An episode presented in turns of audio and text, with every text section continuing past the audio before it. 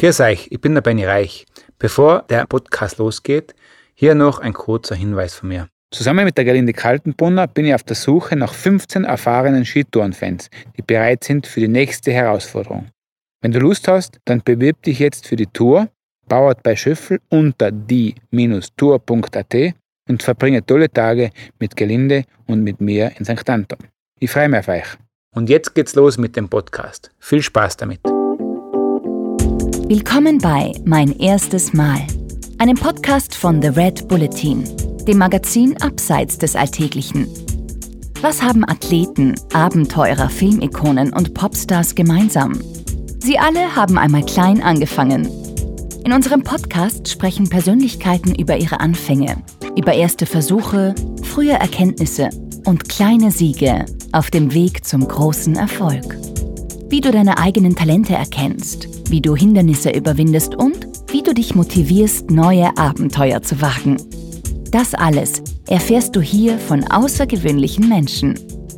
Heute zu Gast bei Mein erstes Mal der Schriftsteller Sebastian Fitzek im Gespräch mit Florian Obkircher. Ich kann für mich nur sagen, dass, dass der Zweifel mich überhaupt erst ähm, erfolgreich gemacht hat. Und der Zweifel mich auch immer wieder an den Schreibtisch bringt in der Frage, kannst du es nicht noch anders machen? Erstmal auch wirklich alles in Frage stellen. Warum? Beispielsweise laufen die Seitenzahlen von 1 bis 500 beispielsweise fortlaufend hoch. Das ist ja eigentlich Quatsch. Es wird doch viel besser, man wüsste auf Seite 229, dass noch 229 Seiten folgen. Das ist Sebastian Fitzek, der erfolgreichste deutsche Schriftsteller der Gegenwart. Er hat über 12 Millionen Bücher verkauft. Seine 25 Bestseller sind in 24 Sprachen erhältlich. 2016 hat er obendrein noch den Europäischen Preis für Kriminalliteratur erhalten. Was Sebastians Psychothriller so attraktiv macht? Nun, sie beginnen mit einer vertrauten Alltagssituation. Der Protagonist steht zum Beispiel an einer Ampel oder bekommt ein Paket zugestellt. Dann passiert etwas. Ein kurzer Störimpuls, ein kleiner Glitch, der das Leben der Hauptfigur aus der Bahn wirft. Und für den Leser beginnt der wilde Achterbahnfahrt. Im Interview, das wir anlässlich seines neuen Buchs Playlist geführt haben, hat mir der 50-Jährige erzählt, wo ihm die Idee zu seinem ersten Roman gekommen ist. Wie er mit den vielen Absagen am Anfang seiner Karriere umgegangen ist und wie er sich immer wieder selber dazu zwingt, erste Male zu erleben. Weil auf diese Weise hat er nämlich auch seine aktuelle Partnerin kennengelernt. Gleich am Anfang hat er mir aber von den Büchern erzählt, die ihn selbst geprägt haben. Hallo Sebastian, willkommen zu Mein erstes Mal Podcast. Ja, danke sehr, dass ich dabei sein darf. Heute bringst dir du die Menschen mit deinen Romanen zum Staunen. Aber kannst du dir an deine Jugend erinnern? Was war das Buch, das dich zum ersten Mal so richtig gefesselt hat, das für dich sozusagen das Tor zur Fantasie aufgestoßen hat? Das allererste Buch, ähm, woran ich mich erinnern kann, was ein Selbstlesebuch war, ohne ja, jedenfalls ohne große Bilder, ähm, war von Annette Blyton und hieß Unterm roten Dach. Das ist ähm, jetzt gar nicht mal so bekannt und es war streckenweise auch vergriffen, ähm, eine Weile lang. Ähm, aber es war ein Buch, was ich so oft gelesen habe und mir immer wieder in der Grundschule aus der Grundschulbibliothek in Berlin ausgeliehen habe, dass irgendwann die Lehrerin, die quasi als Bibliothekarin fungierte, gesagt hat, jetzt schenke ich dir das, äh, Sebastian, und hat es mir quasi mitgegeben. Es steht auch immer noch in meinem Bücherregal und alle, die sehen, die das sehen, sagen, ach, hast du nicht abgegeben? Er kommt aber seit 1977 einiges zusammen oder weiß ich, wann das war, 1980. So, und ähm, äh, auf jeden Fall ist das ähm, äh, ein, ein Buch gewesen, was erst einmal, ja, was ich, ich vergleiche ja gerne Lesen mit Hypnose. Du starrst nicht auf ähm, Pendel, aber auf Buchstaben und auf einmal bist du in einer anderen Welt drin, die du hören, riechen, sehen, fühlen, schmecken kannst. Und ganz, ganz, ganz besonders war das dann, das ist ein Buch, Annette Bleit, was man als Erwachsener jetzt nicht mehr so richtig lesen kann. Ähm, so wie die ganze Fünf-Freunde-Reihe, die ich verschlungen habe. Aber von Michael Ende, die unendliche Geschichte, die ist ja äh, im wahrsten Sinne ein All-Ager, der nie alt wird, den man auch als Erwachsener noch lesen kann. Und dort dieses Buch im Buch, da, da ging wirklich das Tor zur Fantasie so richtig auf. Jetzt ist die unendliche Geschichte zwar kein Psychothriller, aber wenn ich mich recht erinnere, gibt es da schon unheimliche Momente drinnen. Und da würde mich interessieren, wann hat sich der Gruselking zum ersten Mal beim Lesen selbst gegruselt? Weißt du das noch? Ich kann mich dran erinnern, vom Buchbereich war das, was mich am gegruselt hat, ähm, war etwas, was mir vorgelesen wurde. Und mein Vater, Deutschlehrer, der hat ähm, äh, mir wahre Geschichten über Hammer mit dem Hackebeilchen erzählt. Da gab es, das war aus einem Buch über wahre Kriminalfälle, True Crime würde man heute sagen. ähm, aber der Rabe von Edgar Allan Poe, eins meiner Lieblingsgedichte im Übrigen, ähm, äh, was äh, absolut schaurig ist und ähm, was ich allen nur empfehlen kann, es gibt eine Version, ähm, die ist mit klassischer Musik unterlegt. Ähm, die ist von Pleitgen gesprochen und ähm, in einer grandiosen Übersetzung. Und da ist, bilden Musik und Wort eine unsagbar schaurig schöne Einheit. Das war vom Buchbereich so. Im Film, da weiß ich noch ganz genau, im Film, das war ähm, äh, Snake Bliskin, die Klapperschlange, mit Kurt Russell in der Hauptrolle. Ähm, und das war die erste Was wäre wenn Situation. Total düsterer Film. Was wäre, wenn ganz Manhattan ein Gefängnis ist? Der amerikanische Präsident stürzt ab und Kurt Russell ist der Einzige, der ihn rausholen kann. Und er hat 48 Stunden Zeit, sonst explodiert er selber, weil er irgendeine eine kleine Bombe in seinem Blutkreislauf hat. Und ich dachte, boah, stell dir mal vor, was wäre denn, wenn New York wirklich ein Gefängnis ist und es so aussieht? Und von dem Moment an habe ich nach Was wäre, wenn Fragen gesucht. Ich habe gesagt, äh, was, was wäre, wenn die Welt, in der ich lebe, sich verändert? Wie, was für eine Auswirkung? Hast du selber mal eine Geschichte, die du so erzählen kannst?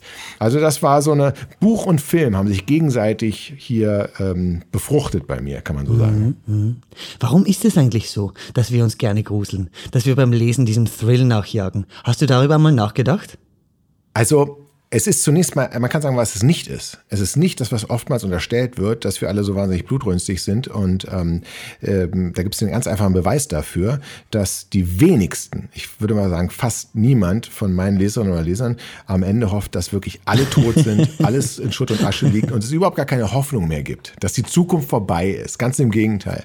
Man will eigentlich schon, dass man will eine Erklärung haben für das Böse in der Welt, was oftmals hinter den Schlagzeilen der Realität komplett ausgeblendet wird. Oftmals sieht man hier, ja, Anschlag, aber man weiß nicht wieso. Kindesentführung, man weiß nicht wieso. Kindesmisshandlung, man weiß nicht wieso. Häusliche Gewalt. Es ist alles, und, und manchmal ist man auch vollkommen überfordert. Da hilft ein, ein Buch eben es verständlich zu machen, die Motivation von Tätern und die Empathie auch für die Opfer ähm, zu, äh, zu bilden. Dann allerdings weiß man auch, das ist einfach naturwissenschaftlich so. Ähm, Niemand steigt doch in eine Achterbahn in der Hoffnung, rausgeschleudert zu werden. Das, das ist genauso wie niemand ein Buch liest, weil er eben blutrünstig ist, sondern jeder hofft, dass er am Ende diese, diesen Thrill überlebt hat. Ähm, weil was passiert, biologisch nachweisbar, Endorphine setzen sich frei. Das ist ungefähr so, und das wollen wir ja nicht. Wir wollen keinen Autounfall haben, aber wenn wir einen haben, ich hoffe, keiner hat ihn, aber wenn einer hat und man steigt wie durch ein Wunder völlig unverletzt raus, nichts ist großartig passiert, das Haufen, das Auto komplett zusammengequetscht, ähm, dann steigt doch keiner aus dem Auto aus und sagt von wegen, ach verdammt, es regnet und ich habe noch die Wäsche draußen. Das ist niemals der erste Gedanke. Der erste Gedanke ist, wie geil, dass ich am Leben bin.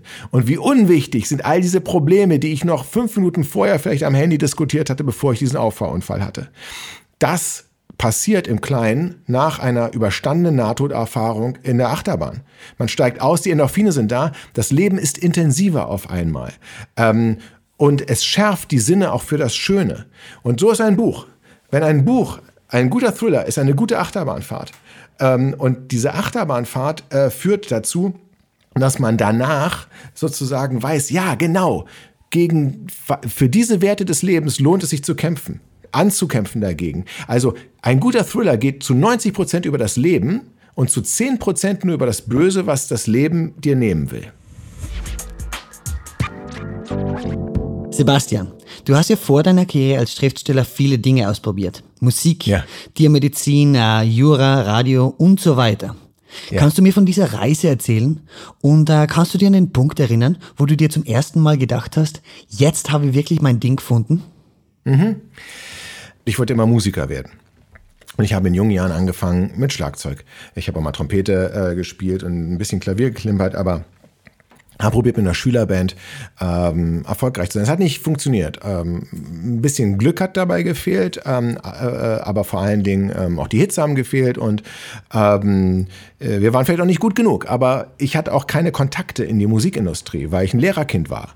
Und ich habe alle angeschrieben, Plattenfirmen, Musiklabels, ähm, Künstleragenturen, Konzertmanager die haben sich auch kaum gemeldet. Ich konnte da noch nicht mal Kaffee holen und, ähm, und, und, und, und, und wusste nicht, was ich, was ich machen sollte. Ich habe aus einer völligen Verzweiflung heraus, weil ich ein sehr tierlieber Mensch bin, in sehr tierlieben Haushalt groß geworden bin, angefangen, Tiermedizin zu studieren ähm, äh, und habe nach drei Monaten gemerkt, mit deinen linken Händen wird das nichts. und bin dann zu Jura gewechselt. Völlig abstruser Gegensatz, aber ähm, nur deswegen, weil ich dachte, vielleicht brauchen die im Musikmanagement irgendwann Juristen. Es muss doch irgendeinen Beruf geben, geben, den man lernen kann, um hinter den Kulissen im Musikmanagement arbeiten zu können, wenn man schon vor den Kulissen nicht arbeiten darf, weil man dafür vielleicht nicht gut genug ist. Ähm, und da dachte ich, ja, vielleicht Medienrecht oder Musikrecht und so, hatte aber die ersten sieben Semester gar nichts mit zu tun. Ähm, das Strafrecht hat mich da äh, geprägt und ich merkte schon, ah, das ist ein tolles Studium. Aber mein Erweckungserlebnis hatte ich dann, als sich ein Radiosender bei mir meldete. Denn ich hatte meine Kreise der Praktikabewerbungen so weit gezogen, dass ich alles, was nur im entferntesten Sinne was mit Musik zu tun hat, immer weitergezogen habe. Und irgendwann waren auch Radiosender an der Reihe. Und da hat ein neuer Radiosender unter 4.6 RTL in Berlin gerade 1991 hat der, ähm, äh, fing der dort an zu senden. Völlig neuartiges Konzept. Viel Musik, Gewinnspiele, Comedy am Morgen. Ich fand das irgendwie spitze. Ich habe mich beworben. Ähm, und dann äh, nach zwei Jahren, und ich hatte gerade angefangen mit Jura, und da auch ein bisschen Blut geleckt, kamen die und sagten, ja, ähm, du hast dich doch mal beworben, du hast auch mal Musik gemacht, du hast auch Texte geschrieben für eine Band, die waren auch streckenweise gar nicht so unkomisch. Sag mal, hast du nicht Lust für uns als Gag-Autor zu arbeiten? Wir suchen Gag-Autoren, kannst du das? Und ich so, ja, ich, ich habe noch nie in meinem Witz gehabt. Ich habe ich, ich hab, kann gut Witze zuhören, aber ich konnte noch nicht mal welche erzählen. Ja, und, und ich hatte keine Ahnung von Comedy, gar nichts. Und bin dann also hingegangen, habe mich vorbereitet, hatte so eine eine, eine Mappe mit von Sachen, die ich gemacht aber die waren alle nicht so wunderbar komisch. Ähm, trotzdem hat damals der Programmdirektor Arno mich zur Seite genommen und hat gesagt, du pass mal auf, du hast ein bisschen Enthusiasmus da, ich zeig dir mal, was wir so machen. Ähm, und da habe ich gesagt, okay, ähm, könnte ich hier ein Praktikum machen. Und dann habe ich quasi erstmal studienbegleitend ein Praktikum gemacht. Und dann habe ich gemerkt, was so mein Ding äh, ist. Und ich habe gemerkt, und das war wirklich, da kann ich mich noch genau zurückerinnern, das war ähm, September 93, wo ich zum allerersten Mal morgens um 5 Uhr nicht mit einer Band, aber mit der Morgenmoderationsmannschaft zusammen war. Wir was Neuartiges gemacht haben, die Stadt geweckt haben, ähm, Quatsch gemacht haben. Um 10 Uhr dann ähm, bei McDonalds saßen und damals gab es noch nicht Frühstücksmenü, sondern uns einen McChicken reingezerrt haben, weil wir, äh, weil für uns war schon Mittag. Wir hatten, wir hatten schon seit 4 Uhr morgens waren wir schon in diesem verdammten Sender. Ähm, und das war auf einmal, das wusste ich, das ist die Welt, in der ich eigentlich bin. Und war so ein bisschen in der, in der Krux, weil Jura fand es ja auch ganz gut und habe dann mit denen ausgedealt, dass ich gleichzeitig ein Volontariat machen kann, was in der Morningshow ist, um dann am Nachmittag ähm, studieren gehen äh, äh, zu können. Und bin eine Zeit lang zweigleisig gefahren.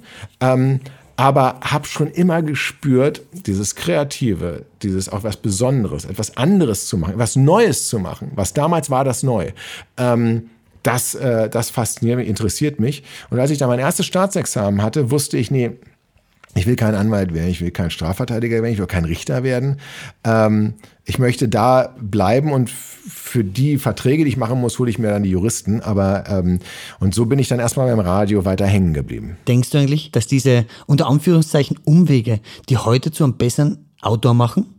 Ja, also äh, definitiv. Da gibt es das Musterbeispiel von Steve Jobs, der ähm, Kalligrafiegurs belegt hat, weil es ihn interessiert hat. Alles andere hat er abgebrochen. Und irgendwann stand er Jahre später bei der in der Entwicklungsabteilung und hat gesagt, wieso haben denn Computer eigentlich immer alle dieselben Schriftarten? Haut doch mal verschiedene Schriftarten an, weil die Kalligrafie so wichtig war. Heute ist undenkbar, dass wir nicht zwischen, weiß ich was, äh, Comic Sans und Areal, äh, Areal auswählen dürfen. Ähm, das ist auf einen Kalligrafie-Kursus zurückzuführen, den Steve Jobs mal gemacht hat. Bei mir ist es so, ich wollte halt immer Musik machen. Und dass ich heute ein, ein Buch rausbringe, wo 15 namhafte Künstler einen Song zu beigesteuert haben, das hätte ich damals gar nicht wissen können, dass de, der Weg meines Lebens mich einmal äh, dort dort dorthin führt. Und ähm, Jura hat mir Recherche beigebracht. Jura hat mir vor allem das Studium beigebracht, Dinge mal aus einem völlig anderen Blickwinkel zu betrachten. Was wichtig ist bei einem Thriller, wo sich oftmals alles dreht und alles, was man aus dem einen Perspektive gesehen hat, man merkt, Moment mal, das kann man aber auch völlig anders äh, sehen. Ja, gutes Beispiel ist Six Sense. Ich hoffe nicht, dass irgendjemand jetzt hier äh, gespoilert wird, wenn ich sage, ähm, äh, Bruce Willis lebt nicht mehr. Ja, also das, ja genau. So, aber man sieht die ganze Zeit die Perspektive eines Lebenden um dann zum, den Film nochmal sehen zu können, zu merken, ach scheiße, er war die ganze Zeit tot. Ja, und das ist, was Jura macht, nach dem Motto, den, der Angeklagte die ganze Zeit für schuldig hält, mit einem Argument zu drehen und zu merken, stimmt, das hat er alles nur aus einem Grund gemacht, der ist ja gerechtfertigt.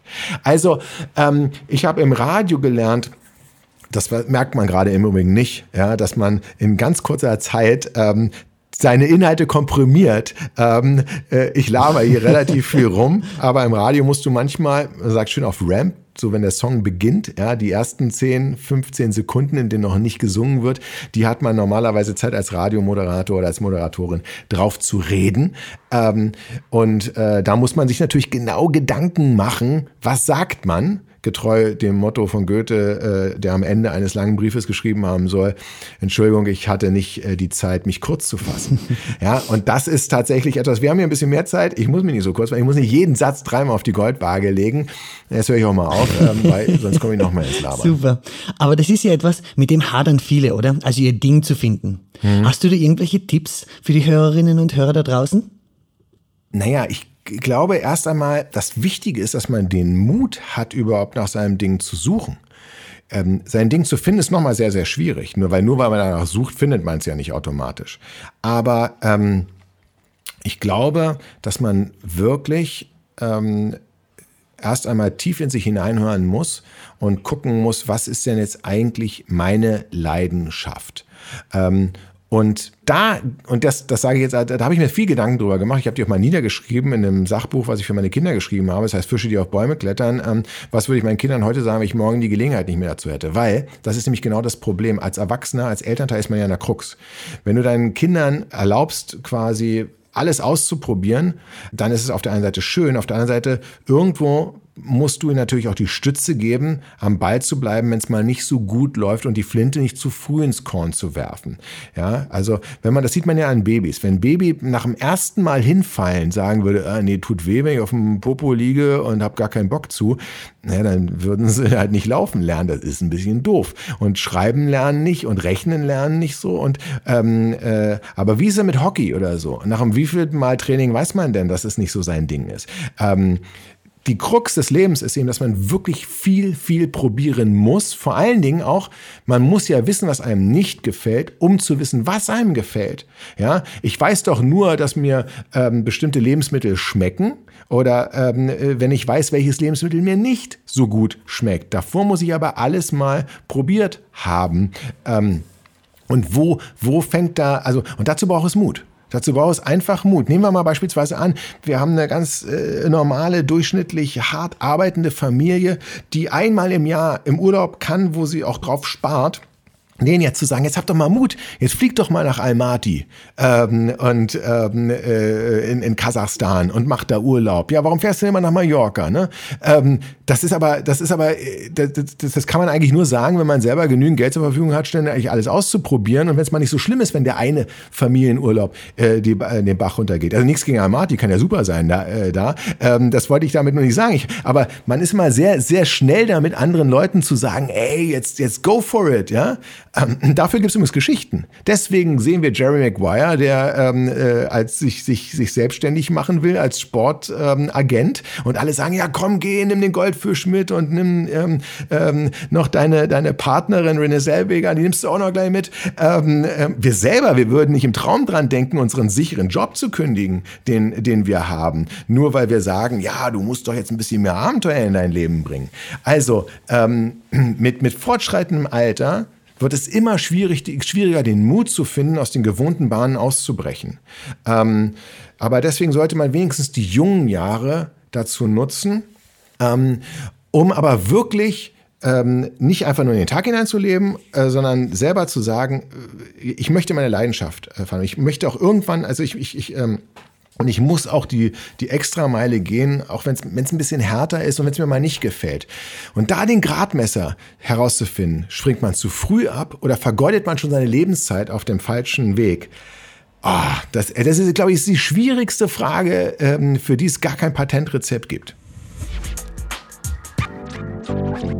Sebastian, dein erster Roman, Die Therapie, war ein Riesenerfolg.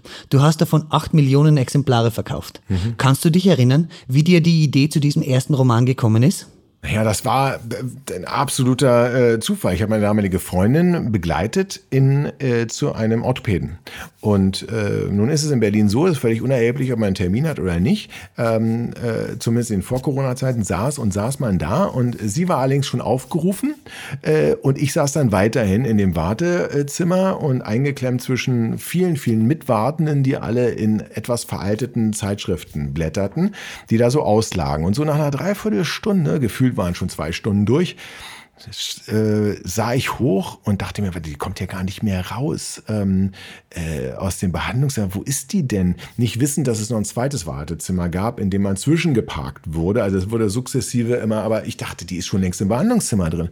Und irgendwann dachte ich mir, auch um mir die Zeit zu vertreiben, Langeweile ist ganz wichtig für Kreativität. Irgendwann habe ich mir ähm, gedacht, was wäre eigentlich, wenn ich jetzt alle fragen würde, die mit mir da warten und die sagen, wie? Sie warten auf wen? Ihre Freundin? Nee, haben wir nicht gesehen, dass da jemand reingegangen ist. Sie sitzen auch hier schon seit einer Dreiviertelstunde ganz alleine rum. Und wenn ich dann zur ähm, Assistentin vorne am Empfang gehe und sage, die Frau Jenike, sagen Sie mal, wann kommt die denn wieder raus? Und die guckt irgendwie so in ihr, ihr Buch und sagt, Jenike, Jenike, Jenike. Nee, die hat heute keinen Termin. Die haben wir auch nicht aufgerufen.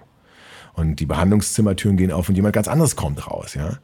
Und damals war das kein Wunschdenken, dass die da nicht rauskommt, sondern es war ähm, die erste Thriller-Idee, die ich hatte. Und der Prolog ist fast identisch. Ja? Man, ein kleines Mädchen verschwindet aus dem Behandlungszimmer eines Arztes und man will dem Vater, der gewartet hat, weismachen, die wäre dort gar nicht erst reingegangen. Ähm, und ich wusste, das ist irgendwie eine spannende Thriller-Frage, die fasziniert mich. Die hat mich an den Schreibtisch getrieben und ich habe angefangen, dann über die Figuren nachzudenken und über die Handlung und über die Suche des Vaters, äh, Viktor Larenz, nach seiner verschwundenen Josie. Und, und, und, und dann hat diese Geschichte immer mehr Form angenommen und ich habe sie dann halt irgendwann äh, tatsächlich zu äh, Papier gebracht. Faszinierend.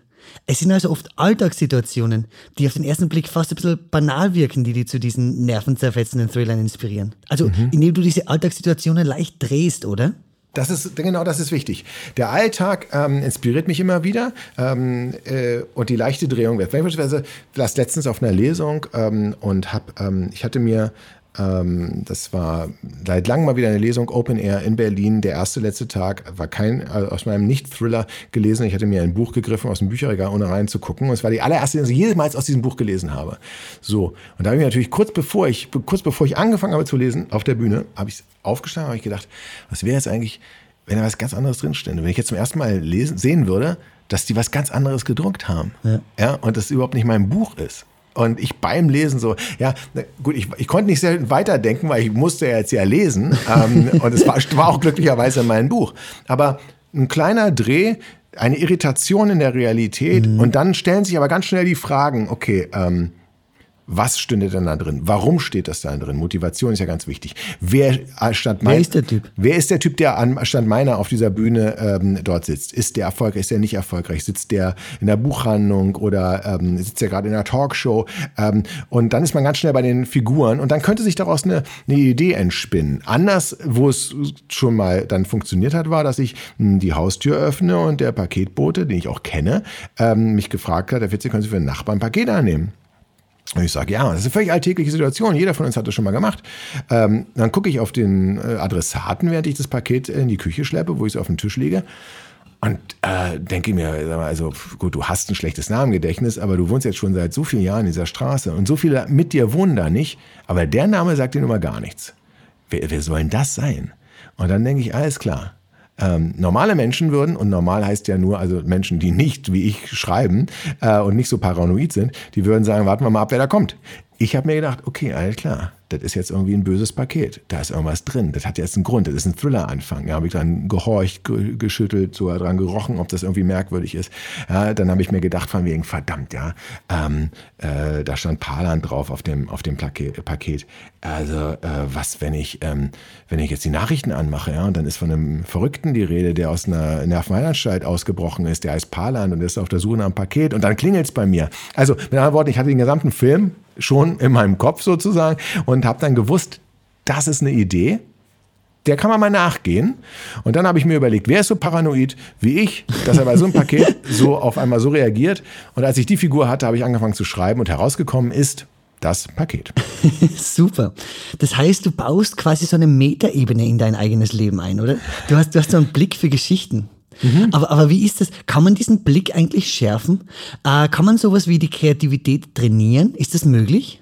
Also ich glaube, dass da ähm, also definitiv kann man ihn schärfen. Wenn man ein gewisses Grundtalent hat, woher immer das auch kommt, ähm, dann kann man natürlich äh, durch Übung äh, hier etwas, etwas bewirken. Also eine Sache, die ich immer allen empfehle, die ähm, ich tausche mich ja viel mit Autoren und Autoren auch aus ähm, und sage, also ich habe immer, ich nenne es die Gegenteilmethode. Ich bin irgendwo in einer Situation und es passiert jetzt exakt das Gegenteil von dem, was ich als erstes gedacht habe, was passieren würde. Ähm, äh, das heißt also, ähm, es gibt eine Szene, wo ähm, ähm, der, der, der Held kommt, war bei mir, ähm, äh, kam an einer Szene im Buch Das Geschenk ähm, in Bedrängnis. Äh, es war auf einer Raststätte ähm, und äh, der steht dem Täter äh, gegenüber ähm, und er hat den Täter aber eigentlich schon in seiner, seiner Gewalt. Also eigentlich wäre schon der Showdown in der Mitte des zweiten Aktes, hätte schon da passieren äh, können. Und ähm, der Held sagt so, ich rufe jetzt die Polizei. An der Stelle habe ich Cut gemacht und sage, was ist exakt das Gegenteil von dem, was normalerweise passieren würde. Das wäre das, was das der, dass der, dass der, derjenige, den wir eigentlich schon am Boden liegen sehen, sagt, das brauchst du nicht, ich habe ich hab schon die Polizei gerufen. Also der Täter sagt, ich habe schon die Polizei gerufen. Wieso sollte ihr die Polizei rufen? Ja? Weil ich alles so hingedreht habe, dass wenn die Polizei kommt, sie denken, du bist derjenige, nicht ich. Und du solltest jetzt mal besser ab, abhauen. Ja, verstehe. verstehe. So, das heißt also, es kommt die Drehung, es kommt die Wendung und es kommt, ähm, ähm, es hilft die Kreativität, etwas so zu machen, dass man wirklich sich mal überlegt, was ist eigentlich genau das Gegenteil von dem, was man, was man, was man machen würde. Und dann kann man auch alles Unmögliche durchdenken. Ja, ähm, ähm, ich habe im Augenjäger einen Ich-Erzähler, der erschießt sich im dritten Kapitel. Der Ich-Erzähler. Ähm, das würde man jetzt auch nicht unbedingt ver ver äh, vermuten. Diese Gegenteilmethode führt häufig ich habe über Jura gesprochen, der Blickwinkel einfach mal völlig auszutauschen ähm, und, und hilft ähm, äh, ja, so wie dieser berühmte Toilettengang, ja, weil man rausgerissen wird aus dem normalen Prozedere, ändert sich auf einmal die Perspektive oder man, nimmt eine, man, man fährt mal einfach einen anderen Weg nach Hause beim Nachdenken. Sebastian, die Therapie war ein großer Erfolg. Aber zwischen der Idee, von der du uns eben erzählt hast, und der Veröffentlichung des Buches 2006 sind sechs Jahre vergangen. Mhm. Und in diesen sechs Jahren hast du angeblich etliche Absagen von Verlagen erhalten. Kannst du dich an die erste Absage erinnern? Ähm, man muss dazu sagen, dass die erste Absage ähm, oder überhaupt die Absagen mich gar nicht so sehr getroffen haben. Denn ich habe auch eine Sache angewandt, schon damals, ähm, indem ich ähm, gesagt habe, also stell dir vor, du willst ein Buch schreiben über einen jungen angehenden Autor, der schreibt sein Debütroman und heißt Sebastian Fitzek. Und dieser, der schreibt jetzt ein Buch und äh, dieses Buch schickt er jetzt den Verlagen. Wie wird die Geschichte laufen? Wird die Geschichte so laufen, dass er 15 Verlagen es schickt, alle wollen es haben, überbieten sich mit den Vorschüssen, er kriegt so viel Geld, dass er ähm, in Hollywood eine Villa beziehen kann, wird sofort verfilmt, das ist auf Platz 1 sämtlicher Bestsellerlisten auf der Welt und damit ist die Geschichte zu Ende. Oder wird die Geschichte eher so laufen, dass alle absagen oder sich gar nicht melden, so ist es gelaufen, ähm, dass, ähm, äh, kleiner Spoiler schon mal vorneweg, ähm, wird die Geschichte dann ähm, äh, in dem Roman wird sie so laufen, dass ein einziger Verlag, Verlag vielleicht sagt, ja, okay, wir geben ihm eine kleine Chance, dass aber an dem Tag, an dem unser Held ähm, im negativen Sinne hält, also unser Anti-Held quasi, der will unbedingt ähm, äh, äh, zum Verlag fahren, aber sein Auto streikt, es ist S-Bahn-Streik, er kommt mit Ach und Krach nach einem äh, Regen, Flut völlig derangiert an und trotzdem, obwohl er schon eine Viertelstunde zu spät ist ähm, und der Widersacher schon gesagt hat, na, wer zu spät kommt im Verlag, der soll zwar keinen Vertrag geben, will trotzdem der Verlagschef, ähm, 83 Jahre alt, will noch schnell seinen letzten Vertrag unterzeichnen und während der Unterzeichnung trifft ihn der Schlag, er Herzinfarkt und ähm, damit ist wieder alles vom Tisch. Würde die Geschichte eher so laufen? Ja, so würde die Geschichte laufen. Sie ist ein bisschen übertrieben, aber sie ist auf jeden Fall wesentlich realistischer als Variante 1. Mit anderen Worten, ich habe immer, das ist auch ein Rat, den ich immer allen angehenden Autoren und Autoren gebe, versetz dich in die Lage und äh, behandle dich mal selbst wie eine deiner Figuren deiner Romane. Und ein Held oder eine Heldin ist nicht deswegen Held oder Heldin, weil sie immer alles richtig macht und ihr immer alles gelingt, sondern weil sie eigentlich, wenn man sich mal auch diese Die Hard Filme ansieht oder, oder auch neuere, egal welche Filme, der Held kriegt eigentlich immer in die Fresse, auch die Heldin. Sie probiert eigentlich immer alles richtig zu machen und entfernt sich immer mehr vom Ziel. Und wir denken dann am, am Ende, denken wir, oh Gott, oh Gott, oh Gott, oh Gott, wie soll sich diese Situation denn jemals wieder lösen? Und einmal obsiegt die Hauptfigur, hoffentlich am Ende im Showdown. Das ist das, worauf wir durchschützen. Das heißt, ich habe jede Absage als die absolut notwendige Hürde gesehen, die auch in jeder Verfilmung meines Lebens stattfinden würde, weil sie einfach realistisch ist. Ähm, ich habe also immer damit gerechnet. Das hilft einem nicht unbedingt weiter, dass man Freude jauchzend in die Hände schlägt und sagt, ach super, die nächste Absage. Aber es hilft einem, das einzuordnen und nicht dran zu verzweifeln. Das große Problem ist ja wirklich, dass wir, dass wir in unserer Medienwelt, in der wir leben, auch in der sozialen Medienwelt, gerade Instagram, immer nur die Erfolge sehen. Wir sehen so wahnsinnig viele erfolgreiche, reiche, hübsche Menschen, die einen außergewöhnlichen Lebensweg haben ähm, und da gibt es auch so in einem, in einem Film, der ansonsten eigentlich relativ furchtbar war, mit Ashton Kutcher, ähm, äh, äh, wobei nichts gegen ihn, aber der Film war jetzt wirklich nicht die erste Sahne und, und da blättert er aber durch ein Fotoalbum durch und irgendeine ältere Dame sagt ihm, du, die Fotos in diesem Album, die sind gar nicht so wichtig. Was wirklich wichtig ist, ist die Zeit zwischen den Fotos. Weil ein Fotoalbum packen wir in der Regel natürlich nicht unsere absoluten Misserfolge rein.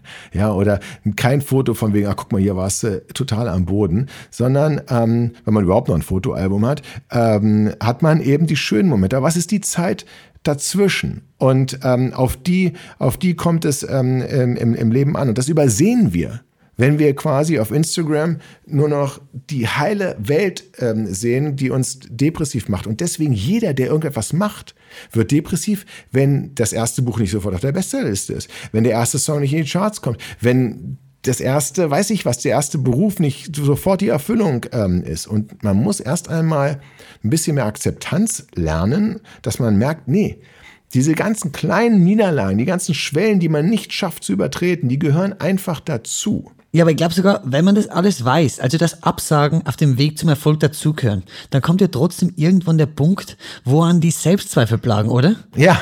Wo, wie, wie hast du die von dir weggehalten in, in dieser schwierigen Anfangszeit? Also Selbstzweifel, es gibt, es, es, das, deswegen, es gibt auch nicht so diese Wahrheit. Es gibt ja Menschen, die sagen, ähm, also beispielsweise der Boxtrainer Karl, der mich trainiert, der sagt eben, ähm, Sieger zweifeln nicht. Ja, das ist, ähm, und natürlich ist, glaube ich, jemand, der mit 360 Sachen in eine Kurve brettert äh, äh, als Rennfahrer, wenn der anfängt zu zweifeln, mh, hm, das ist nicht so gut. ja? Ähm, und ähm, da gibt es also Situationen. Aber dann gibt es eben Menschen, auch im kreativen Bereich, die müssen sich immer wieder in Frage stellen ähm, und die müssen an sich arbeiten, um, um besser zu werden und, und, und, und, und die die brauchen den Zweifel, weil der Zweifel die Kreativität befördert. Also es ist, ähm, ich kann für mich nur sagen, dass, dass der Zweifel mich überhaupt erst ähm, erfolgreich gemacht hat. Und der Zweifel mich auch immer wieder an den Schreibtisch bringt in der Frage, kannst du es nicht noch anders machen? Erst einmal anders. Oder, oder ähm, und erstmal auch wirklich alles in Frage stellen. Warum? Beispielsweise laufen die Seitenzahlen von 1 bis 500 beispielsweise fortlaufend hoch. Ja, dass diese Frage habe ich mir mal gestellt und habe gesagt, das ist ja eigentlich Quatsch. Es wird doch viel besser, man wüsste auf Seite 229, dass noch 229 Seiten folgen. Mit anderen Worten, es wäre doch besser, sie würden rückwärts laufen. Was nützt mir denn äh, äh, diese, diese Sache? Eine Zahl muss ich mir sowieso merken, aber da habe ich noch die Zusatzinformation, wie lange das Buch noch geht. Ähm, hat man übrigens bei E-Readern, wie viel Prozent man gelesen hat, kann man einen Umkehrschluss sagen, wie viel Prozent noch fehlen. Ähm, das habe ich gemacht im Augensammler. Da laufen, auch weil es Sinn ergibt zur Geschichte, weil die eigentlich eine, eine rückwärts laufende Geschichte ist, ähm, habe ich die Seiten rückwärts nummeriert. hat aber zur Folge gehabt, dass sehr viele Buchhändler und Buchhändler es wieder zurückgeschickt haben und gesagt haben, das ist ein Fehldruck, was ist denn hier? ja, wir kommen damit überhaupt nicht klar. Ähm, aber das erstmal in Frage zu stellen und dann wenn es Sinn ergibt, auch anders zu machen. Nicht alles so zu machen, nur weil alle das immer bisher so zu machen. Das ist der eine Satz nicht sowieso. Das ist also, das ist ein Satz, da höre ich auch schon gar nicht mehr hin. Wenn mir jemand sagt, nee, nee, nee, nee, das haben wir immer schon so gemacht, das ist für mich ein untrügliches Zeichen, dass da irgendwas vielleicht im Argen liegt, wenn wir das schon immer so gemacht haben und das das einzige Argument ist. Ja, das stimmt. Sebastian, wir kommen damit auch schon zu unserer Abschlussfrage. Wir haben jetzt über viele erste Male in deiner Vergangenheit gesprochen. Jetzt würde mich interessieren, auf welches erste Mal in der Zukunft freust du dich? Ah, ich, äh, ähm, also ich bin ja ähm, äh, frischer Vater ge geworden und Oskar ähm, ist jetzt knapp ein Jahr äh, alt und ähm, das ist ja das Tolle, dass ich mit ihm so wahnsinnig viele erste Male wieder äh, miterlebe. Er hat jetzt seine ersten Schritte äh, getan und ähm, ich warte darauf, dass er das erste Mal Papa sagt. Ja, und ähm, zurzeit ist er noch, ist schon in dieser Dada-Phase und er ist so ein bisschen, also Mama sagt er natürlich schon und er sagt, ähm, ähm, nein, nein, nein, nein, nein. Das sagt er ganz oft. Ich weiß gar nicht. Das hört er von uns so gar nicht so oft. Nein, aber er macht immer grinsen. Nein, nein, nein. Und ähm, so in der Krabbelgruppe, die anderen Kinder reagieren ein bisschen komisch, äh, wenn er auf die zukommt, grinsen, weil er meint Nein auch als Ja. Ne? Und nein, nein, nein, nein, nein. Und wenn er Papa sagt, äh, ja, das glaube ich, das ist das, äh, worauf ich mich als erstes freue, als nächstes. Sehr schön. Du, da fällt mir noch ein, ich habe mal in einem Interview mit dir gelesen, dass du ein Gewohnheitstier bist und dass du deshalb eine Methode entwickelt hast, dich selbst dazu zu bringen, immer wieder erste Male zu erleben. Stimmt das? Ja, also es ist tatsächlich so, dass wir, dass wir Menschen ja immer so, so eine Krux haben. Auf der einen Seite ähm, pflegen wir Rituale. Ich liebe Rituale. Weihnachten beispielsweise. Ich finde es toll, dass immer am 24. ist. Ostern komme ich schon durcheinander. das, das ändert sich ja immer, ist mit dem Mond abhängig. Ähm, aber ähm, äh, ich, ich mag es auch, wenn ich bei meinem Stammitaliener, ähm, die wissen, was ich bestelle und ähm, im Urlaub auch auf und wieder auf bekannte Gesichter treffe. Das mag ich. Auf der anderen Seite ähm, ist das Leben einfach natürlich auch zu kurz, um ständig und immer wieder dasselbe äh, oder das Gleiche zu machen. Und es ist auch ein Kennzeichen von Wahnsinn. Die offizielle Definition von Wahnsinn ist ja immer und immer und immer wieder das Gleiche macht in der Hoffnung, ähm, dass ein anderes Ergebnis dabei rauskommt. Ähm, mit anderen Worten, hin und wieder muss man sich auch mal zwingen, von diesem evolutionär getriebenen Ritualverhalten auszubrechen und was Neues zu machen. Ähm, und das, dazu braucht es den Mut, über den wir auch schon äh, gesprochen haben. Ähm, äh, Mut einfach mal zu sagen, nee, ich fahre dieses Jahr nicht äh, nach äh, Mallorca, ich, ich fahre ganz woanders hin. Ähm, und ich habe dann so eine Art Entscheidungswecker für mich eingebaut, dass ich sage, okay, wenn ich jetzt also viermal dasselbe Restaurant besucht habe, beim fünften Mal gehe ich halt irgendwo anders ähm, essen. Wenn ich auch viermal den gleichen und selben Nachhauseweg genommen habe, beim fünften Mal biege ich einfach mal wo ab ähm, wo ich noch nicht abgebogen bin. Ähm, und ähm, das kann dann, in, also in meinen Büchern ist das dann immer so der Anfang vom, vom Ende. ja, wrong turn. Ähm, aber in, ähm, in der Realität ist es häufig so, dass man ähm, dann äh, tatsächlich, ich bin das letzte Mal einfach so aus der, aus der Laune heraus, heraus, vor zwei Jahren mich mit der, na, über zwei Jahren, schon länger her, mit der Bahn gefahren. Äh, und äh, es war ein verdammt heißer Tag. Und ich ähm, bin aus dem Impuls heraus gesagt von, nee, jetzt recherchierst du das mal nicht auf Google Maps. Du guckst dir in Leipzig vor Ort an, wie der Weg abzugehen ist. Und, ähm, und ob das überhaupt klappt in diesen Verbindungen. Ich brauchte ein ganz, das ist ein kleines Kapitel. Ich wäre normalerweise nie auf die Idee gekommen. Ich gestehe, es lag auch daran, dass einer der heißesten Tage der, äh, äh, war. Ich im Dachgeschoss Blut und Wasser geschwitzt habe und mir dachte, in der Bahn ist klimatisiert. Das war in mehrfacher Hinsicht ein Fehlschlag, weil ich bin auf einmal da einfach eingestiegen. Es war nicht klimatisiert, weil die scheiß Klimaanlage ausgefallen ist. Oh und es war so voll, dass ich dachte, okay, alle recherchieren jetzt in Leipzig. Nee, die hatten natürlich noch was anderes zu tun. Und ich habe mich aber gegenüber ähm, der einzige Platz war im Speisewagen. Es war noch ein Platz frei, weil gerade jemand aufgestanden ist. Sie haben mich reingezwängt und da saß mir eine sehr ähm, äh, liebe, nette, äh, gut aussehende Dame, äh, äh Frau gegenüber. Und ähm, äh, ich und ich habe so eine Angewohnheit. Ich muss immer gucken, was Mitreisende lesen. Ja? Also nie, ich, ich sehe ja, ob es mein Buch ist. Das sehe ich ja relativ schnell. Aber auch wenn es nicht mein ist, muss ich mal gucken. Das, deswegen mag ich E-Reader nicht so, weil ich am Strand, da, ich schaffe es nicht. Ich weiß ja nicht, was da gerade gelesen wird. Aber ähm, äh, und sie hatte ähm, äh, in ihrer Handtasche lugte ein Buch raus von ähm, Michael Nast. Ähm, und äh, das hätte mich ein bisschen nachdenklich machen müssen, weil der hat ja Generation Beziehungsunfähig geschrieben, ist gerade verfilmt worden.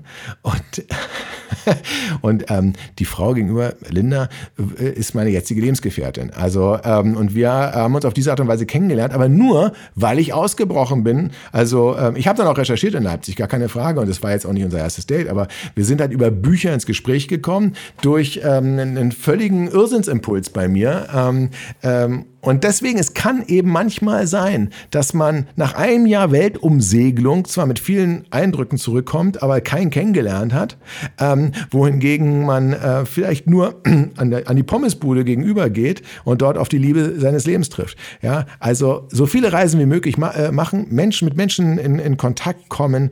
Ähm, nur dann wird sich wahrscheinlich das Leben verändern. Was für ein schöner Tipp. Vielen Dank, Sebastian, für das tolle Gespräch. Hat mir echt Spaß gemacht. Freut mich sehr. Und alles Gute mit deinem neuen Roman Playlist. Danke vielmals. Vielen Dank. Das war mein erstes Mal mit Sebastian Fitzek. Mehr davon findest du überall, wo es Podcasts gibt. Auf www.redbulletin.com und natürlich in unserem Magazin. Hat dir unser Podcast gefallen? Dann freuen wir uns über deine Bewertung. Und noch mehr, wenn du uns weiterempfiehlst.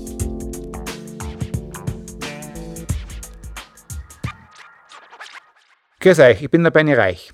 Ich hoffe, der Podcast hat euch gefallen und hier noch kurzer Hinweis von mir. Zusammen mit der Gerlinde Kaltenbrunner bin ich derzeit auf der Suche nach 15 erfahrenen Skitourenfans, die bereit sind für die nächste Herausforderung am Berg. Wenn du Lust hast, dann bewirb dich jetzt für die Tour, bauert bei Schöffel unter die-tour.at und verbringe tolle Tage mit Gelinde und mit mir in St. Anton. Auf geht's, ich freue mich auf euch.